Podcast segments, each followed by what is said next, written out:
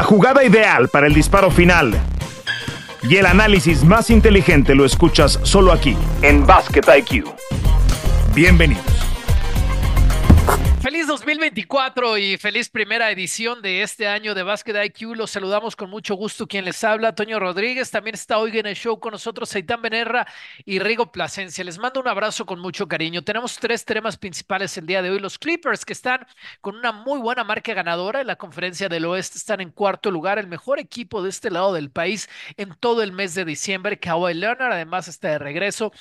Ya veremos qué pasa el día de hoy. Estamos grabando este 3 de enero en la mañana van a jugar contra los Suns, pero encaran este partido con una racha de tres victorias consecutivas y con ese Big Four bien polémico, parece que están tomando fuerza hacia la segunda mitad de la temporada o enfocándonos hacia el juego estrellas y esa segunda mitad. Ese es uno de los temas, los Clippers. Otro de los temas que también es súper interesante, los Pistons de Detroit rompieron esa racha de 28 juegos perdidos de manera consecutiva. Yo no sé si alcance para hacer una celebración en el estado de Michigan, pero definitivamente es un tema que vamos a estar platicando porque que hay muchos puntos de vista al respecto. Y después, digamos, el banderazo de salida a la temporada de cambios en la NBA, los Knicks que han aterrizado a OG Anunobi desde Toronto, un tremendo jugador defensivo, ya debutó con el equipo y que creen, le ganaron a los Timberwolves, el mejor equipo de la conferencia del oeste, con una Anunobi anotando en doble dígito. Así que vamos a comenzar con los temas. Feliz año, Itán, ¿cómo estás? Muy bien, ¿cómo están, Antonio Rigo, amigos? Bien, bien, la verdad es que Contento, la última vez que, que me subieron de la G League, Toño, te dije que para mí la temporada empieza en 25 de diciembre. Entonces, ya pasó 25 de diciembre, le vamos a dar sabroso a la NBA. Digamos que los tres estamos en contrato de dos vías, Eitan, así que vamos a cumplir con este rol y vamos a hacerlo muy bien. Rigo, ¿tú cómo estás? Feliz año.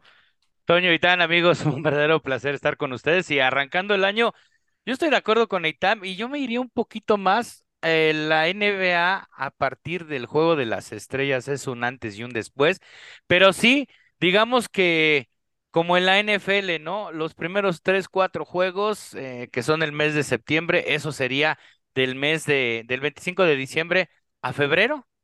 El, el, arranque, como se van conociendo los equipos, y a partir del juego de las estrellas es cuando conocemos el verdadero yo de cada uno de los equipos, por ejemplo, el equipo de los Clippers de Los Ángeles, que en el mes de diciembre estuvo de locos, de hecho trae racha de ocho ganados, dos perdidos. Trae un roster que, mira, hablabas tú de cuatro jugadores, pero yo creo que tiene una profundidad de roster que pocos se han dado cuenta de lo que pueden aportar algunos jugadores dentro de lo que es todo este equipo de los Clippers de Los Ángeles. ¿eh? Sí, van a, van a necesitar que todo, obviamente, el equipo esté enfocado para ir a lo que este equipo está construido, para lo que está construido, que es ser campeones del NBA. Al final del día, Steve Ballmer es el dueño más rico en esta liga, ha invertido muchísimo dinero y tienen en eh, Kawhi Leonard a un superestrella. Lo que pasa es que estamos más bien acostumbrados a que esté lesionado Kawhi Leonard. Como lo estuvo los últimos 11 días, se perdió cuatro partidos antes de regresar al principio de este año, el día 1 de enero regresó y vencieron al Miami Heat. Además de los números que dice Rigo, han ganado 17 de los últimos 22 partidos, es decir, en 22 partidos de básquetbol solamente han perdido 5. Y la pregunta es, Eitan, ¿es, ¿es sostenible hacia el éxito en los playoffs esta alineación en la que Paul George, Kawhi Leonard, James Harden son titulares y Russell Westbrook viene desde la banca? Eh, sí, pensaría que sí con la enorme duda de la salud, pero creo que sí. Me parece que, que entendiendo su rol y sus eh, virtudes, no sé si entendiendo defectos, eso creo que es más difícil por las personalidades de, de, estos grandes atletas, pero sí, sí creo que pueda ser sostenible, eh, aunque no estoy seguro y me encantaría, sobre todo que Kawhi Leonard se mantuviera sano. Me parece que, que tenemos mucho tiempo esperando ver a Kawhi y a estos Clippers sanos para verdaderamente saber si es que lo que pueden ser se van a terminar, eh, se va a terminar haciendo realidad. Y bueno, con Harden y con, con Westbrook con mayor razón.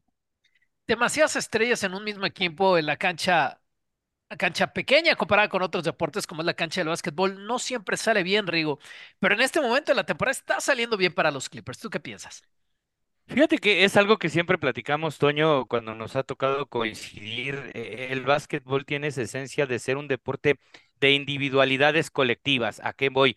puedes tener uno o dos grandes figuras y con eso te es suficiente generando un roster que pueda arroparlos, acompañarlos. Eh, tenemos el claro ejemplo de las grandes dinastías.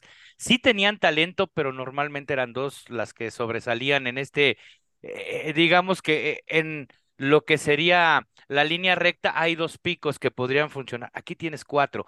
Yo voy a irme un poquito, como dijo Aitam, con el defecto. Vamos a ver si la barba ahora sí puede completar todo el camino, porque ese es el gran problema de James Harden, ¿no? Es como el niño chiquito talentoso que dice, ya no quiero jugar y me llevo mi pelota.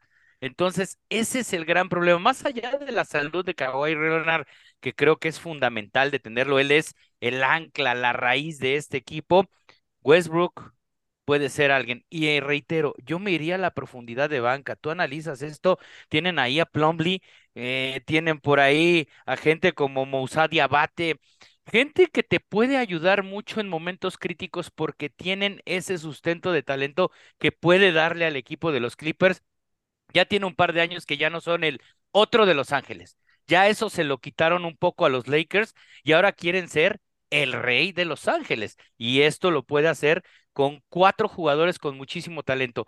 Me preocuparía lo que mencionas, que fue mi pregunta, si pueden entender que cada una de sus eh, grandes virtudes y sus egos deben de compartir una cancha, un rectángulo que es la cancha de la NBA. James Harden, digamos que pone las asistencias en este equipo, se está enfocando en eso, en esa victoria contra el Heat, llegó al doble doble porque tuvo 10 asistencias. Y Vika Subats obviamente es tan importante como las estrellas que tienen porque es el centro titular de este equipo. Y sí, no está ahí para generar los rebotes y la defensa, lo demás se va a desmembrar, se va a desestructurar.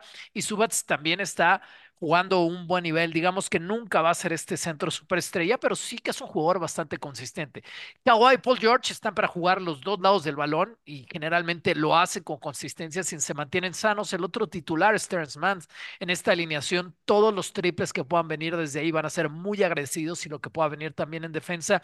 Y por supuesto, Russell Westbrook pone el nitro, digamos, llegando desde la banca. A mí me parece complicado que este equipo realmente pueda ascender en un playoff que pueda llegar siquiera a la final de conferencia por que la juventud no está de su lado y sí hay mucha juventud y muy buenos equipos también en la conferencia del oeste. Digamos, yo no veo en una serie contra los Nuggets a un equipo de los Clippers sobreviviendo al buen juego que tiene Denver, eh, el tamaño que tiene Denver, un centro que se va a comer a su centro y que además en, en el perímetro tiene pues muy, pero muy buena calidad y mucha más banca de la que tienen los Clippers en mi punto de vista. Ni siquiera estoy seguro eh, contra los T-Wolves si puedan mantener ese duelo por la juventud que tiene Minnesota o quizás hasta Memphis, si es que Memphis en racha. Pero yo sí veo que en duelo de veteranos, por ejemplo, a ver qué piensas tú, Aitan, con los Suns, depende qué equipo llegue más sano, ¿no? Pero sí veo con los Suns de estrellas contra estrellas un buen emparejamiento, incluso contra los propios Maps veo un buen emparejamiento. Sí, eh, creo que eso que apuntas es clave no se pueden meter a correr contra equipos que, que tienen un promedio de edad más, eh, más bajo que ellos, porque no les va a dar. A lo mejor les da en uno o en dos partidos, pero a lo largo de una serie, pensando en, postemporada puntualmente y no en lo que venga la siguiente semana o en los siguientes seis, ocho partidos, eh, ahí los duelos quizá no les favorecen. Ahora también creo, y, decías tú del dueño, eh, a algunos no les gustará, es, es muy efusivo, yo no sé si ya es un producto terminado este de los Clippers, porque también creo que si tienes, si esta ventana de oportunidad ahora sí parece que se abren, no sé qué van a buscar mejorar, pero algo moverán. No sé si tienen piezas, no sé si alguien les quiera dar esas piezas, pero también creo que pensando en playoffs, a mí me genera algo de duda si tienen la profundidad para competir a los mejores, no para salir de una primera ronda, sino para genuinamente pensar en un campeonato, que es a lo que aspiras cuando eh, sumas a, este, jugadores tan, tan caros y de perfil tan alto. Los que están jugando minutos desde la banca, dale Rigo, dale. Eh, eh, es que le iba a decir a Itam, es como cuando compras un auto clásico y lo quieres tunear con piezas modernas para que no te falle. Estoy totalmente de acuerdo con Eitan. Fíjate que si tienes la capacidad y tu gerente es capaz de poder captar algo de talento de no jóvenes, jóvenes, pero sí jugadores entre los 27 y 32 años, creo que podría ser una clave para que los Clippers den ese upgrade y puedan generar lo que tú decías, eh, Toño, no llegar a competir contra los que traen la velocidad, ¿no? Contra los jovencitos que todavía son, vamos a hablar en términos adolescentes en la duela de la NBA, ¿no? Sí, y el Thunder tiene que entrar en esa ecuación porque el Thunder claramente va a estar en postemporada. Ni siquiera en play-in, va a estar directamente, creo yo, en postemporada en esta conferencia. Los que están teniendo minutos grandes desde la banca, además de Westbrook, Norman Powell, que siempre puede aportar en el costado ofensivo. Daniel Tice, que es básicamente el que le da descanso a Subats. Eh, y después de eso, pues sí, tendrán que venir quizás cambios para que este equipo se haga todavía más robusto. Eh, a Mari Coffee, que ah. también puede aportar desde, desde la banca con minutos. También eh, creo que es cierto, en postemporada tu rotación es menor, ¿no?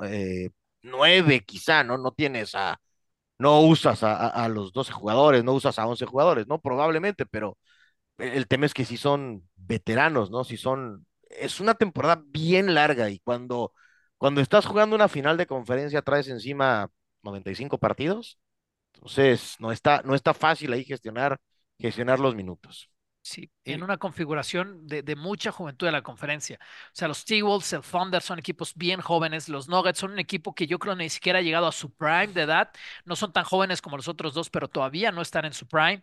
Un poco lo mismo de Sacramento. No se diga en New Orleans que todavía son súper jóvenes, están en una curva bien ascendente. Y los Mavericks, ¿no? Estás hablando de una conferencia hasta ahora, mencionando el 1 al 7 topada por la juventud. A ver, Rigo.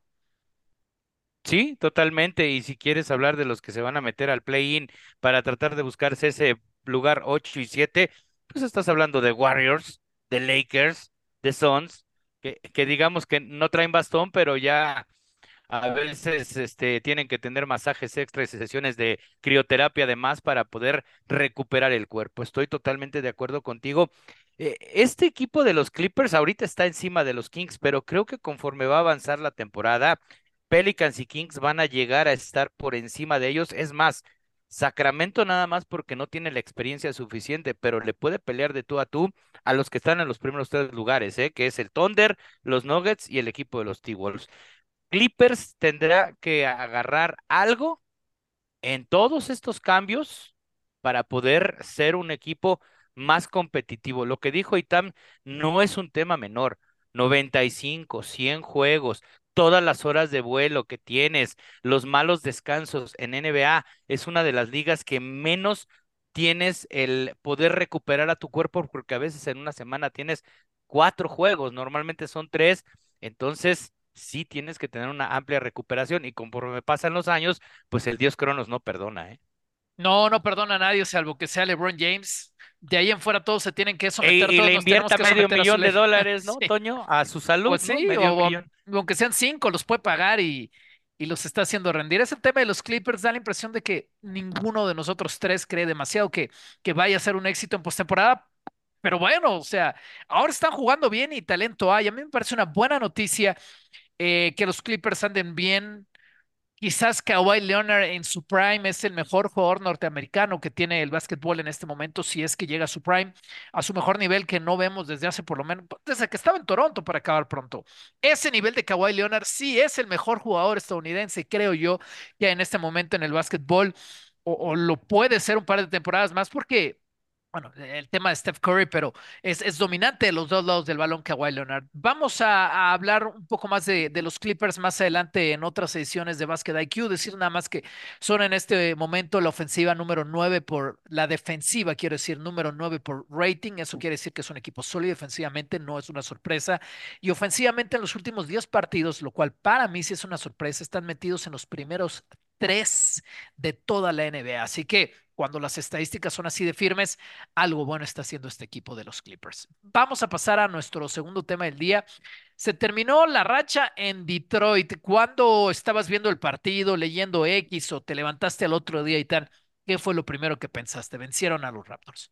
Que ahora no lo habían regado porque antes estuvieron a punto de sacar una victoria fantástica contra Boston y se quedaron corto, entonces ya estaban avisando. La verdad me dio mucho gusto. Eh, creo que en muchas ocasiones, pues de este lado, quienes no vivimos ese tipo de crisis, imagínate tú no conseguir un éxito profesional en casi dos meses, debe ser muy frustrante. Son de los mejores basquetbolistas del planeta y estaban perdiendo todos los días. La verdad es que me dio gusto. una victoria no valida un proyecto que necesita de demasiada paciencia, pero estoy seguro que deben haber sido, sobre todo los últimos ocho partidos, seis partidos, debe haber habido una tensión increíble en el vestidor, en los coaches, en la oficina, porque no puedes vender nada cuando no ganas un solo partido. No puedes vender paciencia, no puedes vender esperanza, no puedes, nada, no hay manera. O sea, es de esto de que regalas boletos y te hubieran dicho los aficionados de Detroit, regalado me sale caro ir a verlos jugar. Entonces, era necesario. Me alivió, la verdad, saber que finalmente habían ganado. ¿A ti, Rigo, también? Pues fíjate que le voy a añadir algo, más cuando del otro lado de la pelota el equipo de la NFL está teniendo tanto éxito. Obvio que los aficionados van a decir, pues aunque me lo regales, prefiero ir aunque sea un partido a la semana o más bien cada 15 días, pero sé que los voy a ver en playoffs. Lo, peor de todo de este equipo de los Pistones de Detroit es que podemos hablar de que Detroit dentro de la conferencia del Este, eh, voy a tomar un poco lo que luego tú dices, mi querido Toño, son equipo de pedigrí, son equipo de sangre azul, o sea, son un equipo que ha estado hasta la cima y que ha generado sobre todo una época dentro de la NBA. No, no olvidemos a los Bad Boys o en épocas recientes. Creo que eso es algo que los Pistones de Detroit actualmente tienen que entender que no pueden estar en el sota, es más, no pueden ser el asme reír de la NBA, así de sencillo. El tema es ese, que lo fueron. Había demasiadas burlas, no solamente en la ciudad, no solamente en el estado de Michigan, no solamente en la Unión Americana, sino en todo el mundo. Un equipo eran, el, que eran el meme, ¿no? eran el meme, sí. Pues es que 28 partidos igualaron la marca, la peor marca en ese sentido de todos los tiempos, que era de Filadelfia, pero Filadelfia la hizo a través de, de dos temporadas. Ellos la hicieron en una sola temporada. Eh, Monty Williams es el entrenador de este equipo que había tenido un éxito relativo, por lo menos llegando a finales con la organización de los Suns. Y ahora en Detroit no le está yendo para nada bien. No tiene nada que ver el personal que tiene ahora con el que tenía antes. Pero dentro de todo este, digamos, terrible momento para eh, los Pistons de Detroit, yo creo que, como dice el dicho, ese dicho que los diamantes se hacen bajo presión. Hay un diamante ahí, es Kate Cunningham. Lo, tomaron en su momento en la primera selección del draft, en el primer pick, y yo he visto un crecimiento muy notorio en Kate Cunningham. Yo tengo la, la idea de que una verdadera estrella ofensiva comienzas a darte cuenta que está ahí cuando va mucho a la línea de tiros libres. Alguien puede tener una muy buena salida, puede tener muchos triples y anotar 35 puntos en un partido. Lo puede hacer incluso de manera consistente. Alguien puede ser dominante en el poste y puede ir 20, 25, 30 puntos. Pero cuando alguien va mucho a la línea de tiros libres es que es una amenaza simplemente indescifrable para las defensivas. Y eso te da el tiro más eficiente que hay en el básquetbol. Bueno, un tiro que no sea en el aro, más eficiente que hay en el básquetbol, que son los tiros libres. Van a inflarse las estadísticas. Va a poner en faltas a los rivales y, está haciendo tu juego más dinámico, más versátil. principalmente, digamos, LeBron James desde los 17 años iba a la línea de tiros libres y en 21 años no ha dejado de ir a la línea de tiros libres. Ese es como el estándar y creo yo que Kate Cunningham ha dado un paso hacia adelante en esta racha terrible, porque estadísticamente han crecido en los últimos 10 juegos sus viajes a la línea de tiros libres. Ahora está rozando los 6 por partido. Y eso solamente pueden ser cosas buenas para su carrera. Aún así, pues hay que poner los pies en la tierra, ¿no? Detroit no está peleando absolutamente nada más que picks para esta temporada. Está, peleando no ser el peor de la historia, ¿no? Creo que probablemente es, es la meta. Pero sí, está teniendo mejores números. Eh, respecto a lo que tenía eh, en los años anteriores. Otra vez, y, yo decía, eh, es difícil vender esperanza, vender paciencia. Yo creo que los pistones tienen un plan, es un plan muy doloroso de, dejar de cuajar y, a veces en estos deportes tienes que esperar un par de temporadas. Es extremo lo que ha pasado con Pistones, pero a mí me da la impresión de que Cunningham y, Detroit tienen un, un, plan y que no pagas un coach tan caro para, porque no hay un plan, ¿no? Porque es una ocurrencia solamente que está siendo brutalmente doloroso eh, esta parte del plan y del proceso. ¿Hay futuro, Rigo? Estoy de acuerdo con Aitam. Si quieren hacer un proyecto sólido con el coach que llegó y con el jugador que estamos mencionando, que es Cunningham, es pensar no en esta temporada. En esta temporada es más, volverte a ir a la, lotería del draft y por ahí encontrarte talento que viene bastante de la NCAA, hay que decirlo, ¿no? Este, por lo menos un Sakiri, cualquiera lo quiere, ¿eh? Por lo menos, ¿no? Que ahora que está esta tierra de gigantes en la, en la NBA con estos dos novatos que están peleando el novato del año, creo que a los Pistones le caería como anillo, o más bien vamos a hablar en términos automovilísticos, porque son unos pistones como puntería al dedo, ¿no? Entonces esto les generaría. Pero hay, más allá, creo que no tienen uno, tienen tres, cuatro jugadores estos pistones en los cuales hay que confiar y hay que esperar a que revolucionen a la velocidad. En ese mismo partido, Jalen Duren tuvo doble doble que esto es muy bueno. Es raro que puedas tener dos jugadores en NBA con doble doble en una estadística. También nos habla de que te falta talento alrededor, ¿no? Para poder compartir lo que es tanto la distribución ofensiva como la distribución defensiva. Pero más allá de eso, creo que los pistones, lo que dijo Aitam, el buscar evitar ser la peor temporada de una NBA. Eso para ellos creo que es la meta de esta temporada. Sí quedar como el peor equipo, pero no como el peor de la historia. Sí, son un equipo malo promedio, no ser un equipo históricamente malo. Que se te olvide, que se te olvide que fueron tan malos. Ah, bueno, fue peor y ya, ya está, ¿no? Eh, es correcto.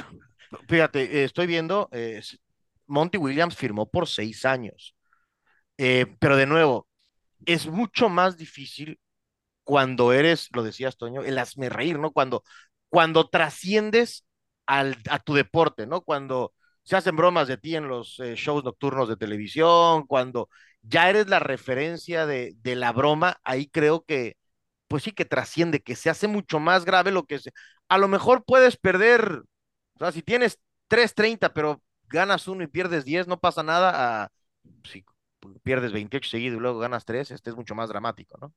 Por supuesto, pueden pensar quizás en el, en el espejo que es el Orlando Magic. Comenzaron la temporada pasada 5-25, ganando solamente 5 de sus primeros 30 partidos. Después se fueron como en los 500 y ahora son uno de los equipos que más llaman la atención en la conferencia, en la misma conferencia del Este.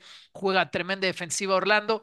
Claro, tú no cambias tanto de una temporada para otra. Orlando ya, ya tenía trabajo, tuvieron al novato del año y demás, pero hay futuro, creo yo, para esta organización, aunque haya quienes piensen, y esto para ligar al tema de los Knicks, y aquí voy a citar a Becky Hammond, la Salón de la Fama en la WNBA, asistente por muchos años de Greg Popovich y ahora bicampeona en la WNBA como entrenadora de las seis. Ella decía hace un par de semanas, una entrevista que se hizo viral, decía, los Knicks no van a ganar nunca porque no tienen, el, el hombre, su hombre es un hombre pequeño, físicamente pequeño.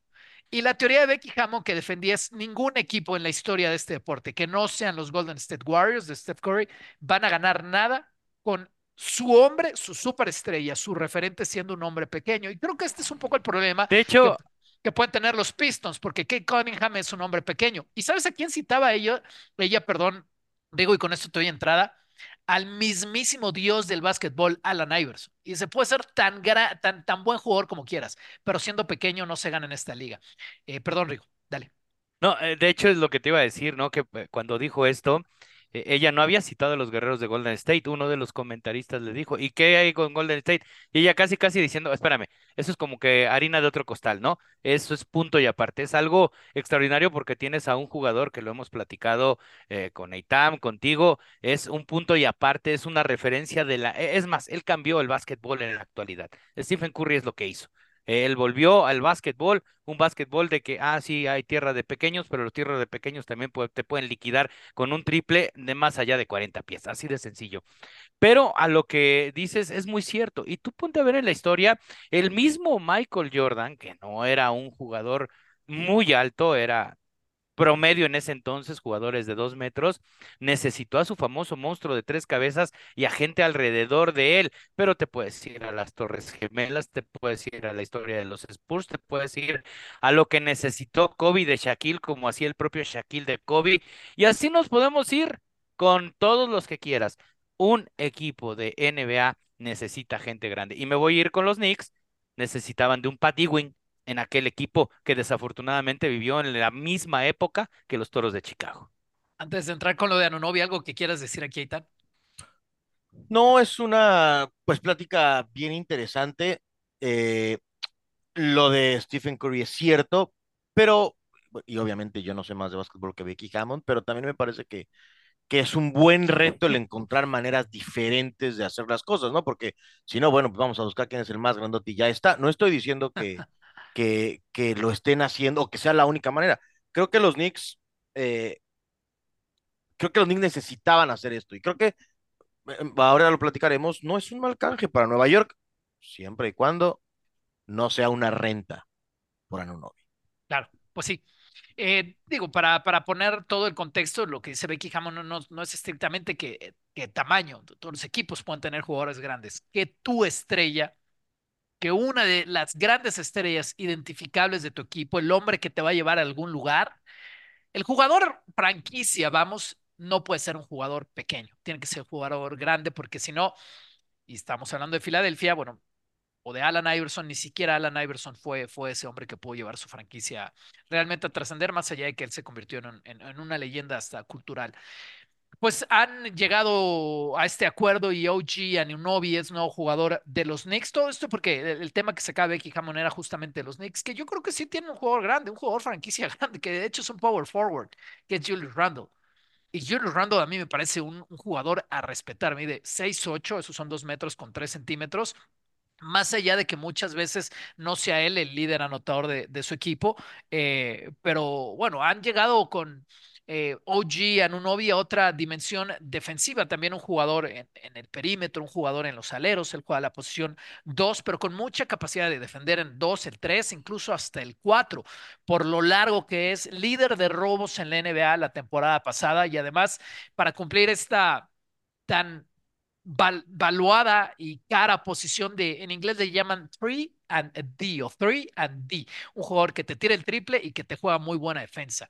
Ha habido muchos ejemplos a lo largo de la historia y son ese tipo de jugadores los que dan el salto de calidad, si no a contendientes incluso a equipos campeones. Así que a mí me parece un buen cambio. Dejaron ir a RJ Barrett por él, a Emmanuel Quickly. Creo que no dejan ir demasiado honestamente a una selección que se espera va a ser alta, pero de segunda ronda para el draft de la próxima temporada. Así que yo creo que está bien. Y no dejemos de ver que este equipo es entrenado por el coach Tom Thibodeau, que siempre, sí, el 100% de las veces va a poner primero la defensa. Y desde ahí se entiende muy bien que Anunobi esté ahora en los Knicks y tal. Sí, y los Knicks se ven bien, tienen un buen equipo, Robinson, Randall, o sea, e, es, es, tienes que tomar los, a los disparos, valga la, la expresión, de tratar de de llevar al equipo al siguiente nivel. Nueva York, además, hace cuánto tiempo que no trasciende. Yo, a ver, es de estas cosas que a mí me parece que es un buen cambio, pero si no, no creo que sea correcto en dos o tres meses criticar a los Knicks por haberlo intentado. El cambio se ve bien para Nueva York. Eh, no de, podremos debatir, tampoco creo que solamente con esto sean mejores que los Celtics, pero están en una conversación diferente a partir de, de, sumar a Anunobi. Entonces, a mí me gusta lo que, lo que Nueva York intenta.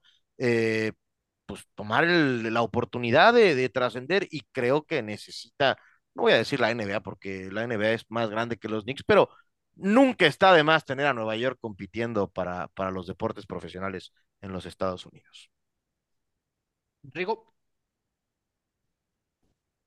Sí, yo estoy de acuerdo. Eh, la, ciudad es, eh, tener a Nueva York, Los Ángeles siempre, de hecho, por eso las ligas profesionales en el deporte que quieras los buscan y pretenden tener. Creo que con esta adición, eh, el equipo de los Knicks, que actualmente, vamos a decirlo, está a media tabla, es el número 8 de la conferencia, puede saltar unos cuantos lugares, dejar un poquito atrás a Cleveland, a Indiana e inclusive Orlando, ¿no? Estarle peleando al equipo del Miami Heat por estas posiciones para inclusive buscar en algún momento pensando en la postemporada recibir la primer serie de lo que sería el playoff y alejarse de la zona del play-in, que me parece que por ahí van a estar los Toros de Chicago, el equipo de, de Brooklyn, ¿no? Son, son equipos.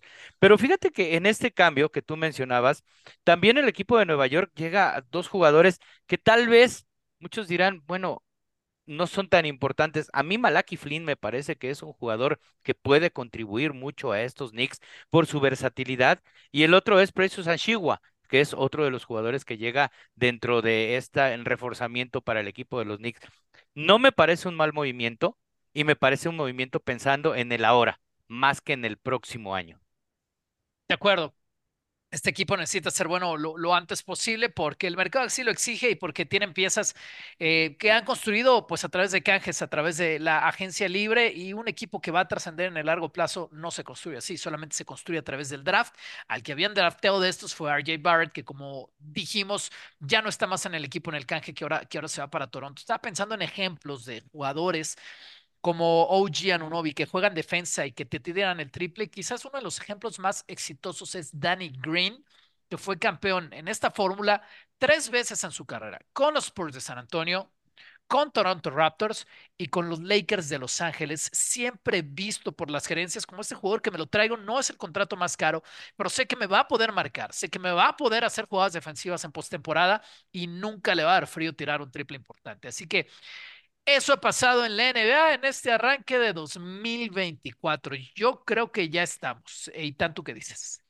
Sí, sí, listo. Vamos a, seguir eh, disfrutando la temporada y a ver quién más, a ver qué más nos sorprende. Es, yo soy esto de, sé que es la época, pero me gusta, a veces hay que tomarse un poco las cosas con calma. Somos muy reactivos en esta época y hay muchas cosas todavía por, por pasar en la temporada y en los rosters. Rigo, ¿algo más? Yo nada más que no hay que quitar el dedo del renglón de la pelea del novato del año. No estoy diciendo, el señor Wemby cree que la tiene muy segura, pero no. Chad Conrim y por ahí el señor Jaimito Jaquez sabe de las suyas, ¿eh? Sí, tenemos que, ya, ya es hora de que caigamos a una edición para hablar largo y entendido de ese tema y, Jaques que sigue, que sigue siendo un jugador. Ya fue titular. Súper rendidor. No, hombre.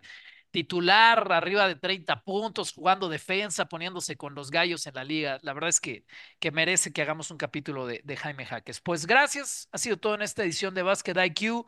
Gracias, que sea un gran año para todos y sobre todo un gran año de básquetbol. Su alineación en contrato de dos vías, Rigo Plasencia, Eitan Benerra y Toño Rodríguez. Les damos las gracias. Suena la chicharra y el fuego se apaga en la duela. Nos escuchamos en una próxima emisión de Basket.